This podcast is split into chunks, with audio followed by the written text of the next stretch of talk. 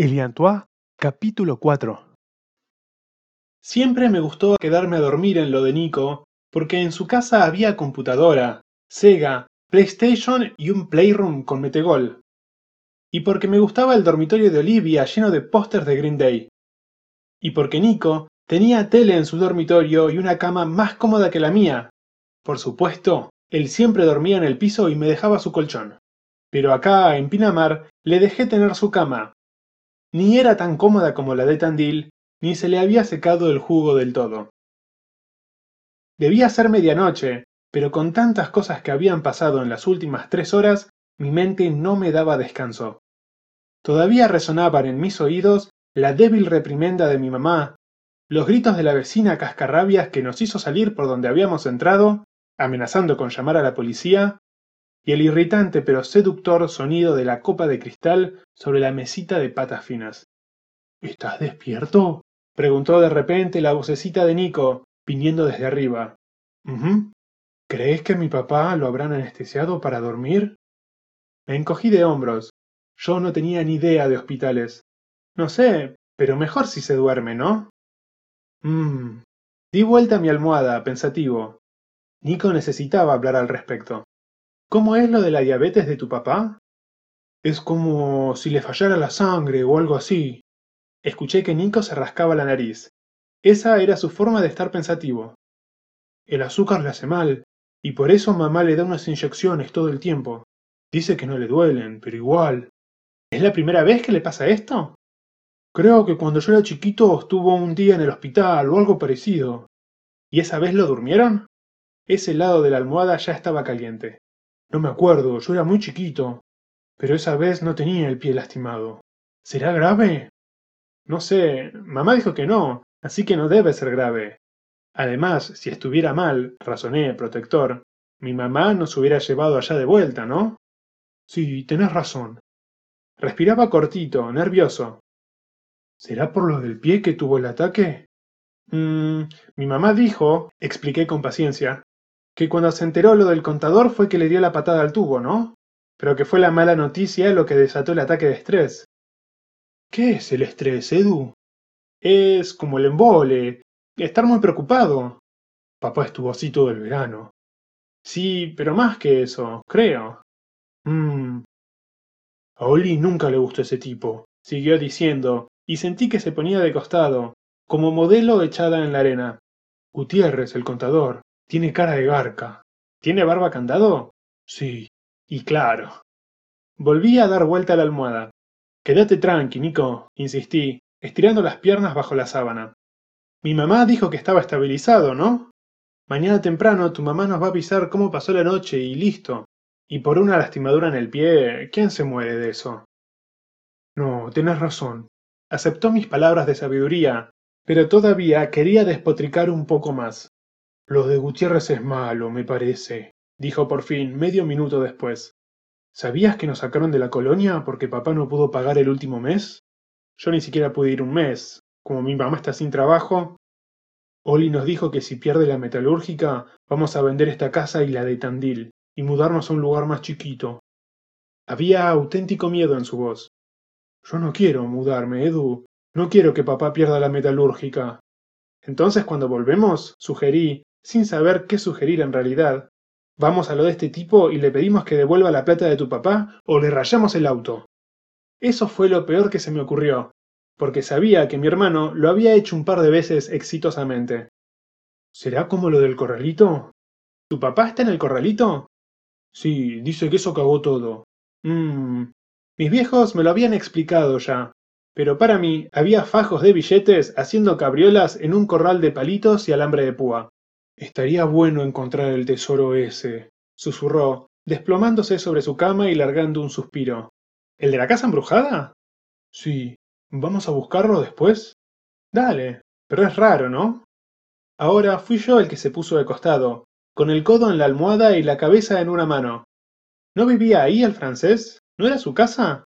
¿Cómo no vas a ver dónde está el tesoro? Capaz le dio amnesia antes de morir, sugirió.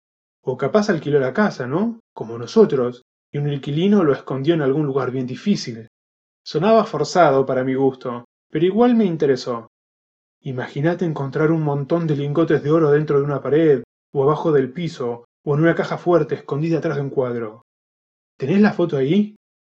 Estiré mi brazo hacia el montoncito de ropa apilada y saqué, del bolsillo de mi bermudas, una foto que me había robado antes de jugar a la copa. La escondí sin que nadie me viera y se la había mostrado a Nico cuando estuvimos solos en su cuarto. Mirá qué linda que era la casa, dijo, acariciando con un dedo la foto iluminada con la luz azul de su reloj de pulsera. La foto en blanco y negro mostraba la casona recién reinstalada, limpia, bien pintada, con todos los vidrios y sin enredaderas. En el frente había un montón de girasoles espléndidos y una pareja bien derechita. Él, alto, de pelo negro, anteojos y bigotitos, con un traje sin ninguna arruga, y ella medio gordita y cachetona, de sonrisa bonachona y con un vestido y sombrerito. ¡Claro! exclamé, golpeando el colchón. Alguien ya estuvo buscándolo. Por eso es que está todo revuelto. Claro. Pudo haber sido el mismo fantasma. Nico le puso un dedo en la cara al francés sonriente. No sé, me parece mucho trabajo para un fantasma arrancar toda la escalera, ¿no? Le podemos preguntar a Oli. Pero lo que importa es que está todo revuelto. ¿Te das cuenta? Eso demuestra que lo del tesoro es verdad. ¿Y si alguien ya lo encontró? Sentí que el pecho se me desinflaba. Se apagó la luz del reloj y Nico me pasó la foto. Ah, no, se respondió a sí mismo. El fantasma lo habría visto, ¿no? Si vive ahí. Lo único que no entiendo, dije yo, más reflexivo, después de esconder la foto otra vez, es cómo hace un fantasma no encontrarlo, ¿no? O sea, puede atravesar paredes y meterse en recovecos bien chiquitos. Me volví a recostar boca arriba. Tal vez no es un lingote, aventuré, con los ojos abiertos en la oscuridad. Tal vez es un diamante chiquitito y transparente, difícil de ver para un adulto. Cuando yo era chico, me acuerdo, escondía bolitas por todos lados y nadie las encontraba. Creo que todavía hay algunas en mi casa y ni yo sé dónde están. Los dos respiramos profundo, de cara a una aventura emocionante. Vale la pena intentarlo. Y así nos quedamos, por unos minutos, embriagados de fantasías de oro y joyas, hasta que el sonido de una puerta y pisadas en el pasillo nos distrajeron. ¿Quién será? Nico no respondió. Se oyó otra puerta. Alguien fue al baño. Yo me sentía inquieto. No tenía nada de sueño. Voy a ir yo también. ¿Para qué? Para ver. Respondí, como si ir a espiar fuera obvio y necesario. En puntas de pie fui hasta la puerta del dormitorio. Giré el picaporte despacito. Abrí sin hacer ruido y pisando con mucho cuidado me acerqué al baño. Había luz abajo de la puerta. Pensé en golpear suavecito y deducir quién era cuando me respondieran ocupado. Pero en vez de eso, conteniendo el aire y pisando un pie sobre el otro a causa de la losa fría del piso, llevé un ojo a la cerradura. Era Olivia. Era la situación de mis sueños. O casi. En mis fantasías, ella estaba desnuda en el baño, tocándose con modorra los contornos de su cuerpo pálido como una vela. Pero ahora estaba completamente vestida frente al espejo. Torcí un poco más el cuello para ver más arriba. Se estaba maquillando abajo de los ojos, apenitas nomás, y comprobaba su trabajo en el reflejo. Sacó un lápiz labial del bolsillo del jean, se dio una pasadita y volvió a mirarse fijamente. Nunca la había visto con maquillaje. Le quedaba bien. Guardó el lápiz labial y desapareció de mi estrecho campo visual. Oí la tapa del inodoro, me giré para tratar de ver algo más, pero fue en vano, y como el frío en la planta de los pies me podía dar un estornudo en cualquier momento, decidí retirarme. ¿Y? me atajó Nico apenas entré. Tu hermana. ¿Cuál? Oli. ¿La espiaste? Yo me metí abajo de la sábana, ignorando su tono acusador, reteniendo la magnífica imagen de su piel pálida, los labios rojos, sus párpados oscuros. Che, dijo entonces, girándose otra vez hacia mí. Perdón por las peleas entre Olivia y tu mamá. No está bueno. No pasa nada, desestimé, moviendo la mano. Mi hermano le pelea mucho más. Pasa que Oli está muy mal con lo de la crisis, le excusó Nico. En casa también se la pasa puteando. Ella quería ir a una universidad cara, pero papá le dijo que no, que fuera a una pública o que buscara un trabajo. Para fabricar computadoras, intercalé, ¿hay que ir a la universidad? Ni idea. La cosa, reanudó, es que no sabe qué hacer, y parece que estuvo buscando trabajo pero no consiguió nada. Pero siempre fue medio vaga. Oímos la descarga de agua del inodoro y nos callamos. La puerta del baño se abrió, se oyeron pisadas y después un escalón que crujía. No dijimos nada, aunque nos miramos en la oscuridad. Y cuando oímos la puerta de calle que se cerraba despacito, nos sentamos disimuladamente con las orejas paradas.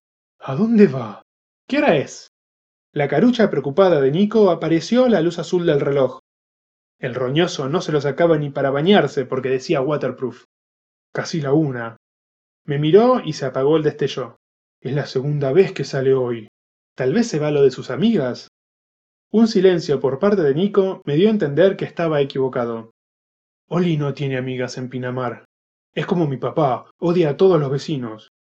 No la quise preocupar a tu mamá, pero Oli le mintió. Es que no la aguanta a tu mamá. ¿Y por qué odia a todos acá? Oli dice que son todos cerdos capitalistas, y papá dice que todos los que tienen plata son chorros. Todos los veranos se pone a discutir con algún vecino. Dice que no tienen moral. Me acosté otra vez y finalmente mi nuca se sentía cómoda sobre la almohada. ¿Y a dónde crees que habré ido ahora? No tengo idea. ¿A la playa? Abrí la boca, pero no hablé. ¿Lo decía?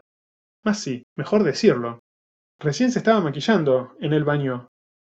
Nico no emitió comentario al respecto. Lo oí acomodarse sobre la cama, echarse, girar, voltearse. El año pasado, empezó a relatar, mi papá se agarró a los gritos con el papá de esos chicos que hoy se rieron de nosotros. ¿Los de la tabla de surf? Recordé. Sí, son Iñaki y Tomás Hardy.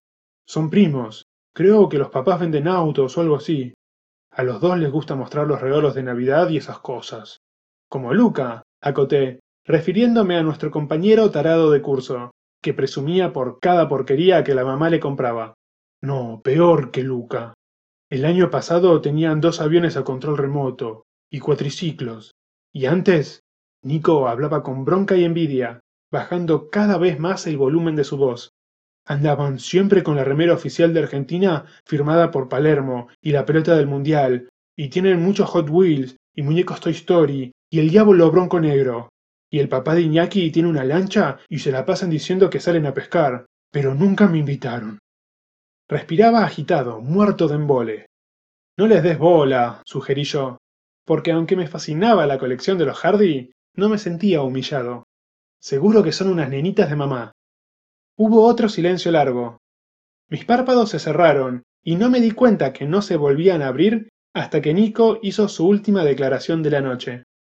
Solo me gustaría poder mirarlos yo a ellos de la misma forma que me miraron a mí hoy, para que tengan y me dormí sin contestar, dándole la espalda, con el rostro apuntando hacia la casa abandonada que, a casi cien metros, espiaba el mar nocturno por el agujero entre los paneles.